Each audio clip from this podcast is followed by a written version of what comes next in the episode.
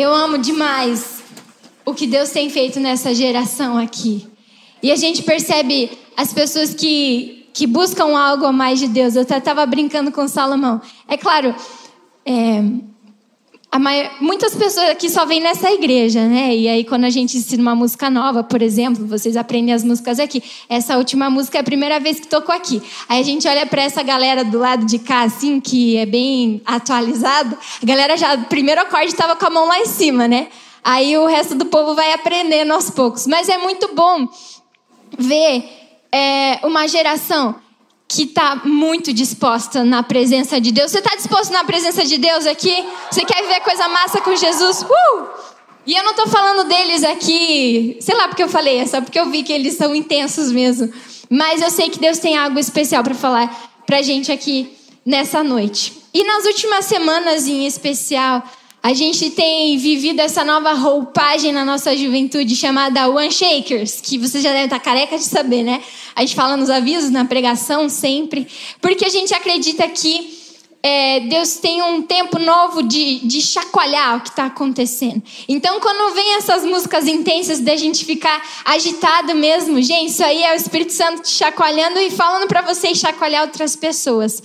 E hoje o que eu quero falar para vocês aqui também tem tudo a ver com isso que a gente está aprendendo. É sobre esse avivamento, sobre essa presença intensa de Deus, mas num ponto de vista um pouco diferente, que pelo menos eu nunca tinha parado para pensar antes.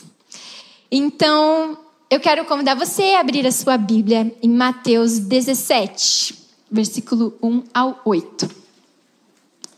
Abre aí rapidinho, bem fácil, Mateus enquanto vocês estão abrindo, eu parei para pensar, essa é a terceira vez que eu prego na minha vida, né? Não tô com tanto respeito, tô me tremendo toda aqui. Mas todas as vezes eu preguei em Mateus. Tudo bem, Mateus é bem legal, né? Falar sobre Jesus. Bom, toda a Bíblia é incrível, tá ótimo. Abriu aí Mateus 17, bem fácil. Vou começar a ler. A minha versão é a NAA. Uh, whatever, vamos lá. Seis dias depois, Jesus tomou consigo Pedro e os irmãos Tiago e João e os levou em particular a um alto monte. E Jesus foi transfigurado diante deles. O seu rosto resplandecia como o sol, e as suas roupas se tornaram brancas como a, como a luz. É automático falar branco como a neve, né? Brancas como a luz. E eis que lhes apareceram Moisés, Elias, falando com Jesus. Então Pedro, tomando a palavra, disse a Jesus: Senhor, é bom, bom estarmos aqui. Se o Senhor quiser, farei aqui três tendas: uma para o Senhor, outra para Moisés e outra para Elias. Ele falava ainda enquanto veio uma nuvem luminosa e os envolveu. E eis, vindo da nuvem, uma voz que dizia: Esse é o meu filho amado, em quem me agrado. Escutem o que ele diz.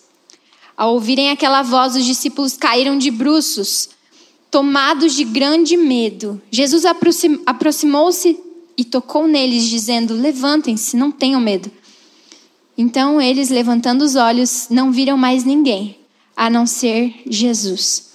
Ouvindo isso, os discípulos prostraram-se com o rosto em terra e ficaram aterrorizados. Mas Jesus tocou neles de novo e disse: Levantem-se, não tenham medo. E erguendo eles os olhos, não viram mais ninguém, a não ser Jesus. Obrigada, Deus, pela Sua palavra, que a gente nem precisa de uma série de ficção para ver coisa surreal.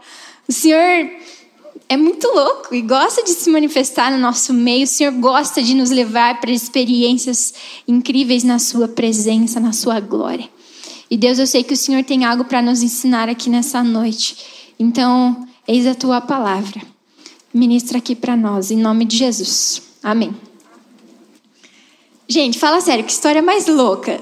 Vocês prestaram atenção no que foi isso? Imagina Jesus chama, ei, Pedro, Tiago João, que eram tipo os bestes de Jesus assim. Vamos lá subir a montanha.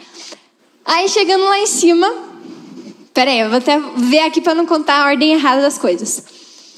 Jesus é transfigurado. Sabe o que é isso? É que ele muda a sua aparência. E ele começa a brilhar. Meio crepúsculo, assim, só que bom, né? Então, Jesus começa a, brilhar e as suas roupas ficam brancas. Tenta imaginar essa cena. É bizarro. A, imaginação tem que ser é, ir longe, né? E aí, de repente, como se não bastasse Jesus brilhando de branco, do nada aparece Elias e Moisés. E aí, eles estão conversando com Jesus. Imagina Pedro, Tiago e João vendo essa cena. Muito bizarro. e aí, claro que tinha que ser Pedro, né? Pedros gostam de falar muito. E aí o Pedro chega e dá uma ótima ideia para Jesus. Jesus, é muito bom estar tá aqui, que coisa mais louca. Vamos fazer assim? Eu faço uma tenda para vocês três aí, uma para cada um. E aí Pedro estava ali mirabolante nas ideias dele. Aí na, na, nossa reunião da equipe de terça-feira do Flow, normalmente eu sou essa pessoa que fala bastante. E aí o Tarek fala uma coisa para mim: bonito, mas não rola. que às vezes eu dou umas ideias meio ruins. Eu dei ideia boa também, né? Eu espero mas às vezes não.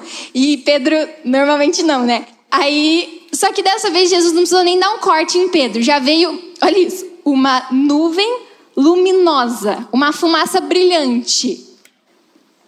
Tipo assim, jogaram purpurina no gelo seco e aí ele envolveu todo mundo ali. Aí os discípulos ficaram amedrontados, caíram de bruço no chão. E Jesus vem, ei, ei, tá tudo bem. E aí quando eles olham, sumiram os caras, tá só Jesus. Aí eles ficam com medo de novo e Jesus pleno, como sempre, né? O que, que foi isso, gente? Que loucura.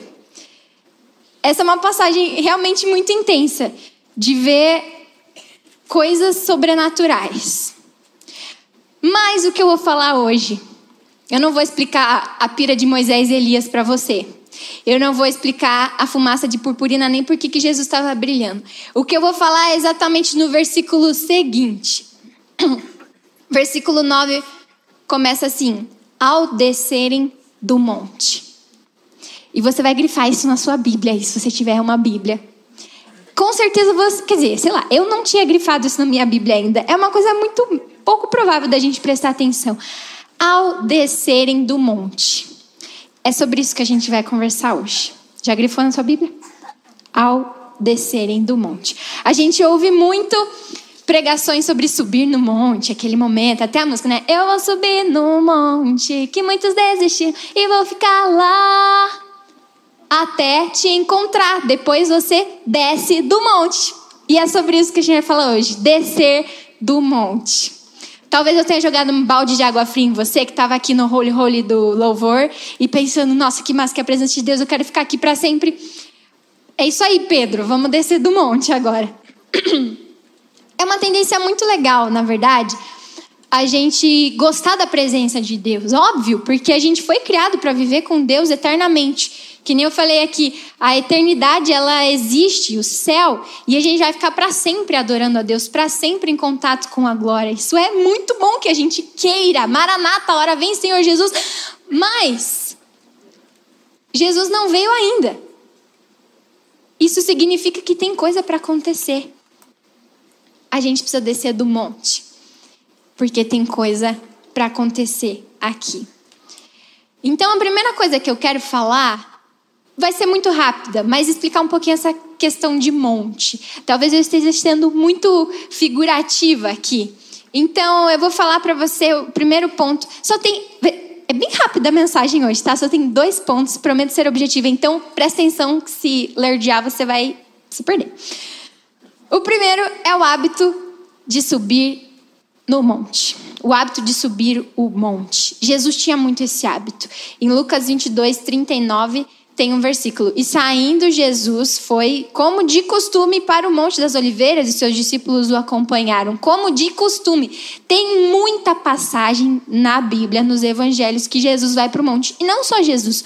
O monte era uma coisa muito comum na Bíblia inteira. Você vai ver lá desde Moisés, foi no Monte Sinai que ele recebeu os dez mandamentos, que ele encontrava Deus e muitas coisas. E, nossa, ele ficava muito tempo no monte. Até o rosto de Moisés chegou a brilhar, porque ele estava no monte. Elias viveu coisa também surreal no monte. Foi quando é, teve a parada lá com os profetas de Baal, e aí Deus humilhou todos os outros profetas porque eles achavam que eram alguma coisa, mas não eram nada. Foi tudo no monte, coisas muito sensacionais. Abraão viveu uma prova de fé absurda no monte quando ele levou seu filho Isaac, e daí ele, Deus provou ele naquele momento, mas ele entregou o que ele tinha de maior valor. E lá Deus proveu o sacrifício. Enfim, tem muitas histórias de monte. Eu dei uma pesquisada por cima, eu achei 15 montes na Bíblia. Não 15 é, recorrências, 15 montes. Tem vários montes que se repetem. Então, assim, muitos montes. E tem uma coisa importante, que é a descida do monte. Mas por que, que a gente tem que subir o monte? O que, acontece no tal desse monte? É o encontro com o Pai. Em especial Jesus, que já tinha essa concepção de Pai, né? No Antigo Testamento, não. Mas é no monte que ele encontra o Pai. E por que, que precisa encontrar o Pai no monte para depois descer do monte? Que bagunça é essa? Bom, quando a gente vai ver os momentos que Jesus sobe no monte, e não só no monte, tá, galera? Se fosse, tipo, obrigatório ser o um monte, a gente iria fazer devocional no monte todo dia, mas ninguém aqui é monge, eu acho. Então tá tudo bem, você pode fazer o devocional no monte de coberta, que tá valendo também, desde que você não durma. É... Mas às vezes Jesus vai para o deserto, ele vai para o jardim, ele vai para o monte, e ele sempre faz isso antes de alguma coisa muito importante ou durante uma coisa muito importante. Jesus, ele entende que ele precisa da presença do Pai para saber o que ele faz da vida, entendeu? E é bem louco que lá no ministério também, às vezes a gente está com muita coisa para fazer. Sempre, na verdade, né? Mas tem dias especiais que, assim, o Bitrix, que é o nosso programinha de tarefas ali de quem trabalha no ministério, está lotado. E aí a gente fica esperando o Tarek chegar na igreja para resolver as coisas do Bitrix ou de qualquer outra coisa que precisa. Aí tá o Tarek fazendo devocional. Aí a gente fica tipo, Tarek tem muita coisa para resolver, mas o Tarek está fazendo devocional. E é isso, ele entende a fraqueza da carne, ele entende como é importante fazer as coisas no espírito, sempre. Ele busca a presença de Deus antes. Isso é muito inspirador para a gente. Quando a gente tem alguma coisa muito importante para decidir como equipe, assim, a gente para tudo, deixa os afazeres de lado e a gente jejua e a gente sacrifica a nossa reunião em oração e Deus sempre se revela de maneira muito específica. Tudo o que acontece aqui nesse ministério, gente, é porque a gente sobe muito no monte. E, e Jesus era muito assim também toda vez que alguma coisa importante ia acontecer, ou na verdade até as coisas básicas. Na verdade, todos os dias ele tinha o hábito de ir ao encontro do Pai. Mas eu não vou ficar também me aprofundando muito sobre isso. Vocês já aprenderam bastante sobre disciplinas espirituais aí, né? Rolou pregação sobre jejum, oração, quebrantamento, o avivamento, não foge do avivamento e tudo do avivamento. Se você perdeu alguma coisa, entra lá no YouTube que você tem muita coisa para aprender. Mas tá. Por que que ainda assim é, ao descer do monte, era tão valorizada essa subida. Jesus também tinha muita coisa para fazer. Pensa. Não existia um momento que Jesus passava e o ambiente continuava igual. Ou ele curava alguém, ressuscitava alguém, ou ele acalmava uma treta, ele salvava uma pessoa de alguma coisa, ele libertava de não sei mais o que. Você acha que alguém que não tinha demanda de coisa para Jesus fazer? Mas você já parou para pensar que Jesus só viveu 33 anos na terra? Ele podia ter feito muito mais, mas ele não curou um monte de gente. Ele não ressuscitou um monte de gente, porque Jesus sabia qual era a missão dele. Ainda assim, ele fez muitas coisas enquanto ele esteve na terra. O ministério de Jesus durou três anos. Ué, Jesus tinha foco, porque no monte o pai falava para ele. E toda vez que ele descia do monte, ele sabia o que ele tinha que fazer. Teve vez até que ele desceu do monte e a multidão estava lá esperando. Sempre tinha uma multidão esperando Jesus. E aí os discípulos falaram: a multidão está aqui te esperando, vamos lá. E Jesus falava: a gente vai embora. E deixava a multidão. E ele ia para outro povoado. E você pode olhar e falar: que Jesus? Mas tem uma galera aqui. Mas Jesus sabia a vontade do Pai. E para nós podia não estar tá entendendo, mas se Deus mandou é porque tem um propósito. No monte, a gente encontra esse propósito. Tá ligado por que, que é importante subir para o monte? tá fazendo sentido para você. Se você não sabe, inclusive, sobre propósito, vou fazer uma autopropaganda. A última vez que eu preguei foi sobre propósito. Foi lá por abril, eu acho. E tem muito a ver com isso aqui, por isso que eu estou falando. Sabe aqueles dias que você tem muita, muita, muita coisa para fazer? Você acorda já consumido pelas demandas. E aí, quando você nem vê, você já está ali no celular, você já abriu o computador, você já está estudando, se você quer, porque você tem um simulado com trocentas milhões de matérias para estudar e você tem, sei lá, o que, que vocês fazem na verdade, mas aí é, chega no final do dia, você fez muita coisa, mas parece que você não fez nada, porque ainda tem muita coisa para fazer. Provavelmente isso aconteceu por inversão de prioridades. Sempre foi uma prioridade para Jesus encontrar com o Pai ele colocava isso. Jesus, antes de amanhecer, ele ia para a presença de Deus e ele voltava sabendo o que ele tinha que fazer. Ele deixava de curar muita gente, mas não é porque não deu tempo, é porque não era o propósito daquele dia. Ele era guiado pelo Espírito Santo. Eu não sei o quanto você tem se deixado levar pelas suas demandas. Eu, infelizmente, muitas vezes acontece. O celular está ali do lado, né? Fácil. Sempre tem muita coisa para resolver. E aí, peguei o celular primeiro, já era. Perdeu o dia. Claro, às vezes a gente faz o devocional no meio do dia, à noite, sei lá, mas se a gente não tem esse momento direto com, com Deus, as outras coisas não rola muito. Busque em primeiro lugar o reino de Deus e a sua justiça. E todas as outras coisas, as coisas que são essenciais, serão acrescentadas. Ok, é, tem um filme que eu assisti essa semana. Não sei quem já viu. Eu perguntei para a Mari, ela não viu, então não sei se é muito de Adolis. Questão de tempo. Já viram? É muito bom. Tem pessoas emocionadas aqui com o filme. Ah, tinha que ser, não é adolescente. Eu vi quem foi. eu assisti com as minhas amigas essa segunda-feira, minha folga, né? Questão de tempo, é, eu vou dar spoiler, foi mal, mas vale a pena assistir mesmo assim, tá? É um filme que o cara ele consegue viajar no tempo. E é tipo um dom de todos os homens da família, um negócio hereditário. E aí, quando vai passando o tempo. Ai, tem muitos trocadilhos de tempo, né? Engraçado. É, o pai dele fala uma coisa para ele: ó, o grande segredo de você aproveitar bem esse dom é você viver todos os dias duas vezes. Então, primeiro você vive para ver o que vai acontecer, para tipo, check, e depois você vive de novo, curtindo o seu dia. E aí você escolhe ali, você consegue administrar bem as coisas que estão rolando. E ele fez isso algumas vezes, mas no final do filme, ele percebe que ele não precisa viver o dia duas vezes, ele pode viver bem uma vez só. E aí ele é todo felizinho e tal, viveram felizes para sempre. Mas, gente, nosso filme, nossa vida não é o filme. É muito melhor.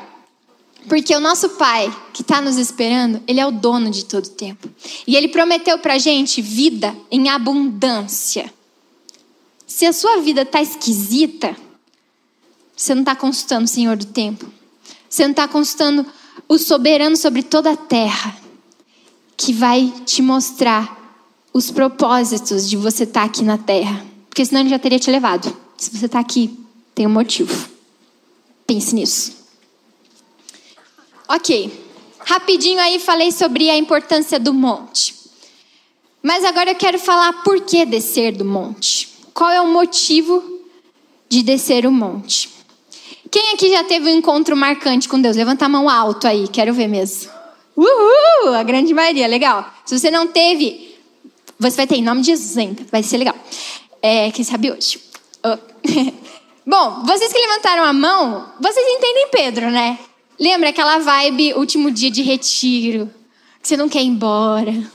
Quando tá no fim da vigília, você não tem mais voz, não tem mais nada, você não tá imprestável, mas você só queria continuar ali. Ou, que mais que eu anotei aqui? Ah, não sei. Se você tá é, no final de um culto que Deus falou muito com você, você não tem mais lágrima para chorar, mas você continua chorando e você, ai Deus, é tão bom. Você entende, Pedro? É bom demais ficar na presença de Deus, não dá vontade de voltar para a realidade. Fala sério. Outra pergunta: se tivesse quarto de aluguel aqui na PIB, quem moraria aqui na PIB? Cara, também. Porque a gente tá aqui todo dia, fala sério. Aos pais de adolescentes que estão por aí, vocês já devem ter falado pro seu filho, por que você não mora na PIB de uma vez? Não é? Minha mãe já falou muito isso pra mim.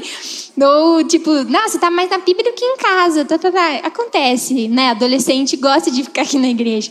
E, gente, isso pode ser bom. É muito bom, na verdade, a gente estar tá servindo, a gente estar tá envolvido com o ministério, a gente estar tá, ter essa vida ativa ministerialmente. Mas para para pensar de verdade.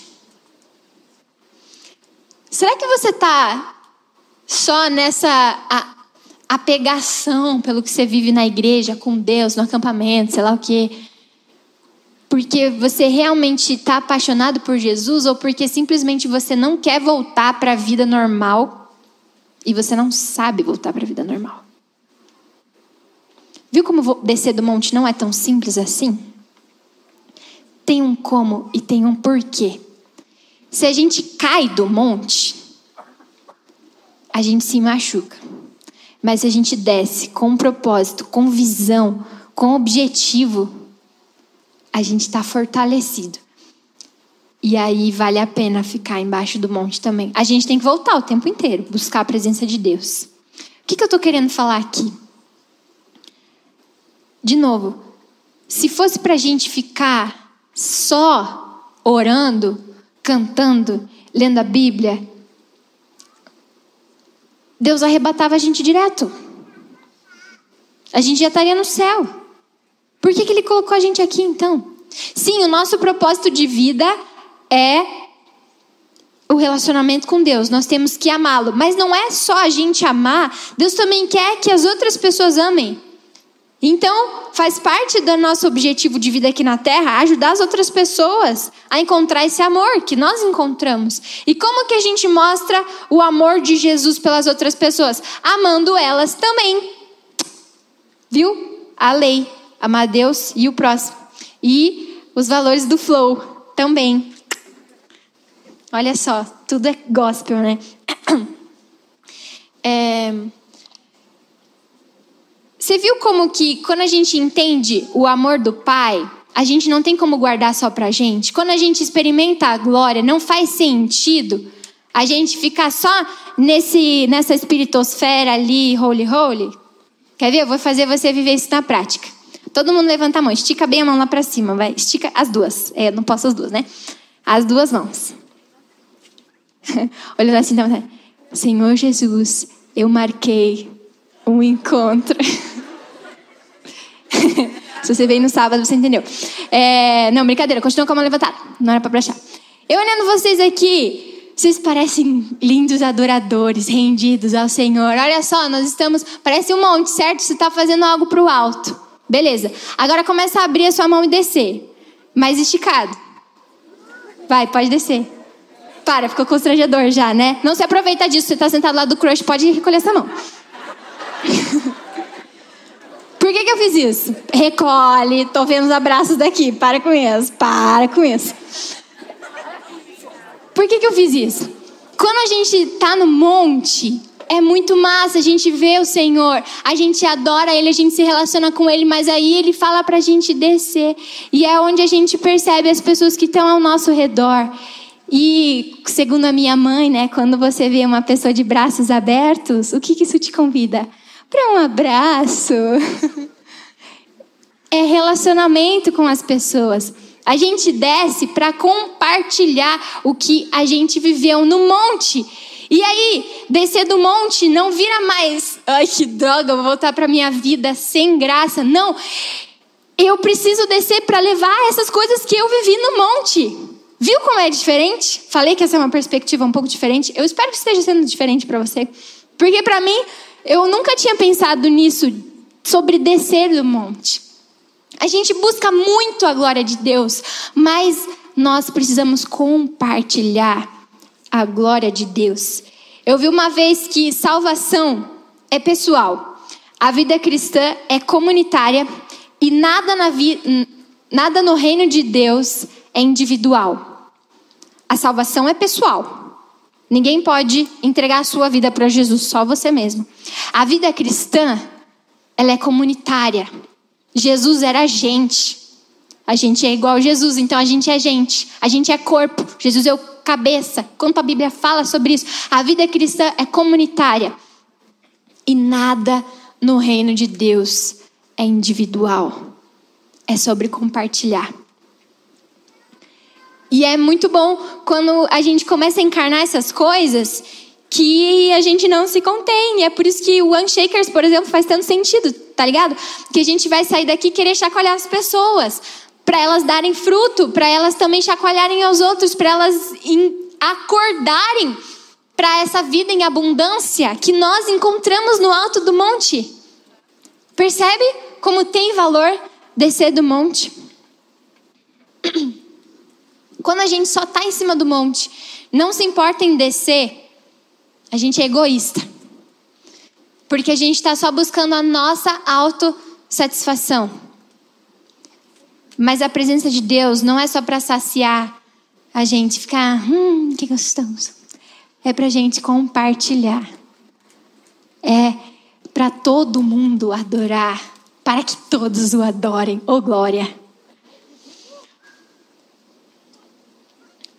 No momento que Jesus desce do monte, ali mesmo no, no capítulo 17, ele se depara com a multidão e, inclusive, com a incapacidade dos discípulos. Fala lá que tem um menino que, que chega, o pai dele traz ele até Jesus. E ele fala que os discípulos não souberam lidar com o menino. Aí Jesus fica, ah, meu Deus, vocês não aprenderam ainda. Por quê? Porque os discípulos não subiram no monte. Foi Pedro, Tiago e João que estavam lá. Os discípulos que sobraram não sabiam o que lidar. E aí Jesus fala: pô, vacilou, hein? Vai ficar aí o menino agora problemático, coitado. Não, Jesus foi lá e curou. Ele se importou. E o que ele fez com os outros discípulos? Continuou ensinando. E depois, quando acabou a missão de Jesus, os discípulos mandaram ver. Viu como se a gente fica só, ai, a glória está em mim, né? Que benção. Não é assim. E isso me fez lembrar de uma coisa muito complicada que acontece de uma maneira muito sutil, que às vezes a gente não percebe. Mas eu queria que você sondasse o seu coração, como eu já sondei o meu muitas vezes e sondo constantemente. É uma coisa chamada orgulho espiritual. Porque muitas vezes a gente está subindo no monte, a gente tem uma vida legal com Deus, e aí começa a manifestar a glória através da nossa vida. Deus começa a nos usar. Ele usa mesmo. Só que aí, ao invés de, de você reconhecer que a glória veio do alto, você começa a perceber que quem não subiu no monte, hum, ele não foi na vigília, sou mais crente. Hum, ele, sei lá o que que fez, entendeu? E você começa a julgar as outras pessoas e sentir superior. O nome disso é orgulho. E o orgulho precede a queda. Cuidado. Você pode começar a confundir as coisas que estão acontecendo na sua vida e a glória de Deus não vai continuar. Ele não tem como. O orgulho Aliás, a honra é só de Deus. Cuidado. Eu já pensei nisso muitas vezes. Nossa, caraca, foi massa aquele culto, hein? Pô, mandei bem os avisos. Cara, que droga. Não é assim. A gente fala tanto glória a Deus, glória a Deus. Será que você de fato tem dado glória a Deus? Se a gente enxerga as pessoas com amor, com compaixão e com atitude de serviço, aí sim, a glória de Deus. Porque a gente percebe que o nosso lugar não é acima de ninguém. Nós não somos mais espirituais do que ninguém. Você não é mais crente do que ninguém. O único santo é Jesus. Você é servo. Ponto. Ainda bem que Deus usa a gente, né? É, é misericórdia o nome. Glória a Deus. Amém. Bom, mas é muito bom mesmo a gente está subindo e descendo, fecha parênteses, né? O monte trazendo aquilo que nós vivemos e nós precisamos praticar isso no nosso dia a dia. Eu quero trazer aqui uma outra coisa muito prática do nosso ministério: One Flow School. Galera, uh! Hoje abriram as, o, a, a, o espírito de avisos não sai de mim mesmo, né? Até pregando eu tenho que ficar dando aviso. É, hoje abriram as inscrições para a nova turma do School. O School é o lugar onde a gente exerce não, exerce não. Onde a gente treina os nossos dons, a gente entende mais biblicamente como funciona. Sabe para quê? Para você ter competência para descer do monte e ser bênção na vida das pessoas. Porque às vezes você recebe ali da glória e tal, e Deus te dá um monte de coisa, mas você nem sabe o que fazer com isso. A gente está aqui para te ajudar. Bora! Bora fazer bem feito isso. Descer do monte com, com, com técnica, entendeu? Mais ou menos por aí. Mas enfim, no Unflow School a gente aprende muito disso. Eu não estou dizendo só do Unflow School, mas aquilo que Deus tem dado para você não é para você, é para compartilhar. Se Deus te der um dom, em nome de Jesus, use esse dom, não enterra, não seja um servo mau, infiel. Desce do monte, cara, para de ficar edificando você mesmo. Pergunta para Deus o que Ele quer fazer com isso, tenha coragem, faça. É, tem uma outra frase que eu gosto muito do Spurgeon, que é o seguinte: Uma fé pequena leva as almas até o céu, mas uma grande fé traz o céu até as almas. Vou falar de novo bem devagar, se você quiser anotar, é bom, hein? Do Spurgeon. Uma fé pequena leva as almas até o céu, mas uma grande fé traz o céu até as almas. Tá vendo esse movimento de subida e descida aqui? Uma fé pequena, ou seja, você precisa de uma fé suficiente para levar a alma para o céu. Se você tem fé em Jesus e você acredita que Ele é o seu único suficiente Salvador, amém. Você vai para o céu. Agora, se você tiver fé, como diz Jesus, do tamanho de uma semente de mostarda. E é isso que ele repreende os discípulos depois, que eles não tiveram fé para lidar com aquele menino. Você vai trazer o céu na terra. Uh! Não é todo mundo que vai conseguir subir no monte. Deveria, tá? Não estou falando que não é para você subir no monte, mas a gente tem que ter essa visão de ajudar as pessoas e às vezes, em vez de ficar puxando, ah, vai comigo na igreja, vai comigo na igreja, seu amigo não vai na igreja porque você não leva a igreja até ele. Em vez de ficar tentando levar as pessoas para o monte, traz o céu na terra, aonde você está. Tenha fé suficiente de que o Espírito Santo está em você, de que o reino de Deus está dentro de você e onde você estiver é acessível. Tá entendendo o tamanho daquilo que tem dentro de nós? A parada não está no alto da montanha, o Espírito Santo está dentro de nós. Tenha fé para isso. Desça no monte com ousadia e com empolgação de onde o Senhor vai sinalizar o reino através da sua vida. Amém? Amém. Uh!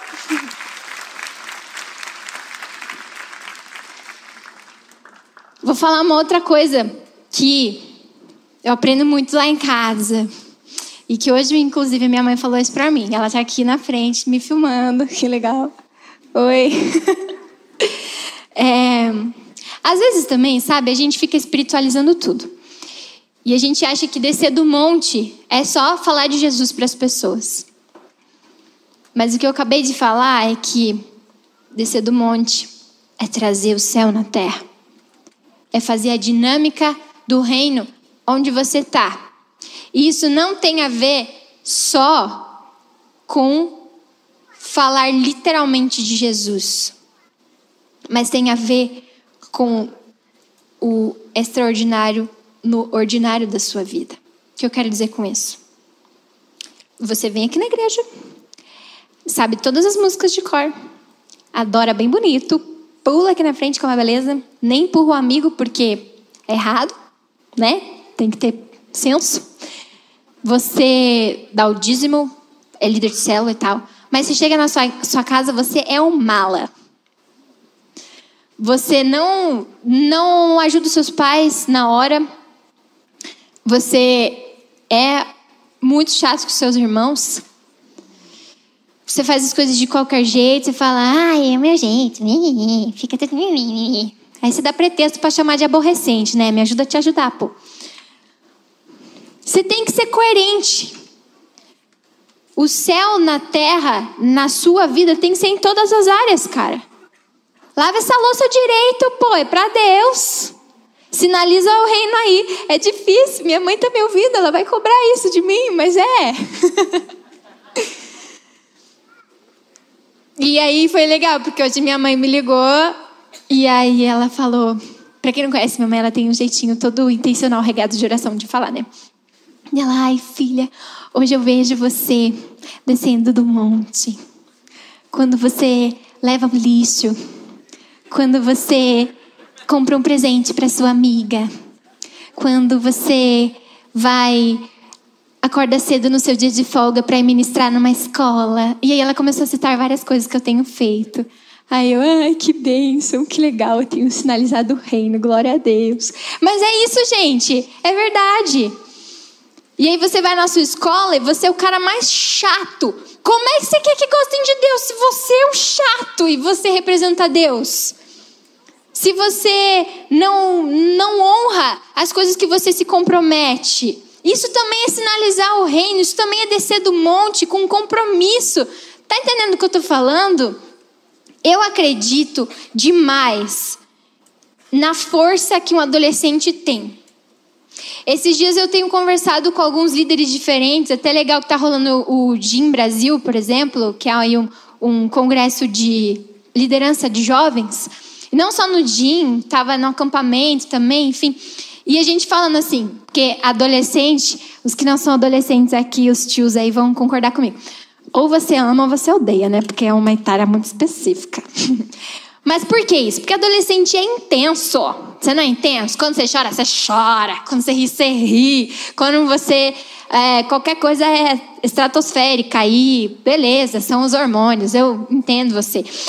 Mas assim, eu, eu me entendo, me identifico também, porque se tem uma coisa que as pessoas dizem que eu sou é intensa, então tamo junto. É, eu sou um pouquinho mais velha só, mas nem parece, né? Vai ficar aí no ar quantos anos eu tenho. Mas. Por que eu falei tudo isso? Foi. eu acredito na força do. Ai, meu Deus, quase derrubei a mesa. Eu acredito na força do. Eu nem tinha escrito isso, realmente me perdi aqui, sei lá. Mas eu acredito na força do adolescente de ser intenso. Lembrei. Que tem gente que fica, pô, mas adolescente, que é chato, nananã. Cara, muda isso. Você é intenso. Então seja intenso nas coisas boas. Seja útil para a sociedade. Eu adoro que quando tem qualquer coisa aqui na igreja e precisa de ajuda, eu falo, ah, os adolescentes vão. E eu mobilizo. Vocês podem ver que eu sempre estou lá no school, oh, precisa de gente para arrumar roupa do bazar. Ou oh, precisa de cortar papel, sei lá. E vocês vêm e fazem felizes. E fazem bem feitos, se bem supervisionado, né? Fazem.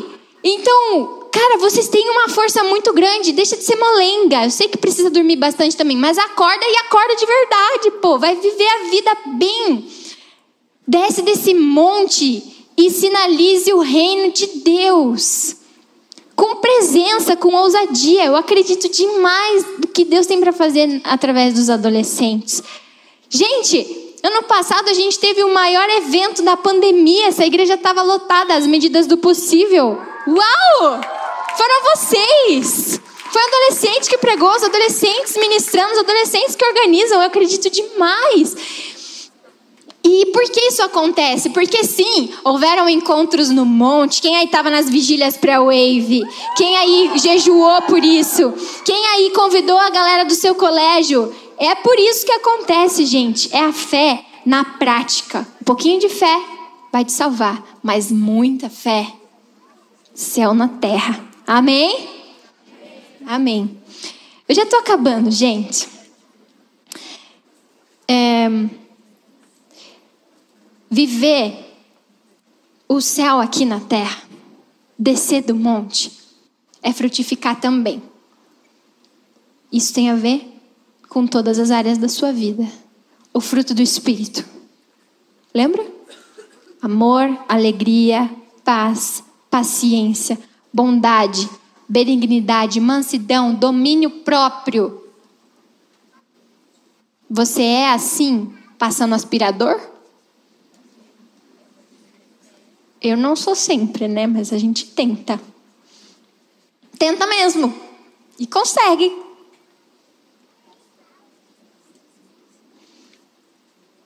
Seja a pessoa que encontrou o Pai no alto do monte. Jesus falava que ele, faz, ele fazia o que via o Pai fazer. Deus tem um espírito de excelência. Ele é a excelência. Isso deve ser encontrado na sua vida. Dons espirituais, já falei. Transborde. Que não seja só um monte, mas um vulcão, tá ligado? Que explode coisa lá de dentro. Oh, glória. Bom, e ó, você está falando, né? Nem tenho nada do que o que fazer, Deus nunca falou comigo, Deus não me mostra o que eu pergunto, ou, ai, nem sei o que, que é isso tudo. Né? Vou te falar uma coisa. Só vou falar bem rápido porque já foi pregado sobre isso. Lê a Bíblia, irmão. Tá tudo lá o que você precisa saber, tá bom? Você não, o Tarek sempre fala isso. Nunca ouviu a voz de Deus? Lê a Bíblia em voz alta porque é Deus falando com você, tá? Se você não sabe o que Deus quer da sua vida, tá faltando um monte na sua vida. Sobe um monte e vai orar e a Bíblia. É isso.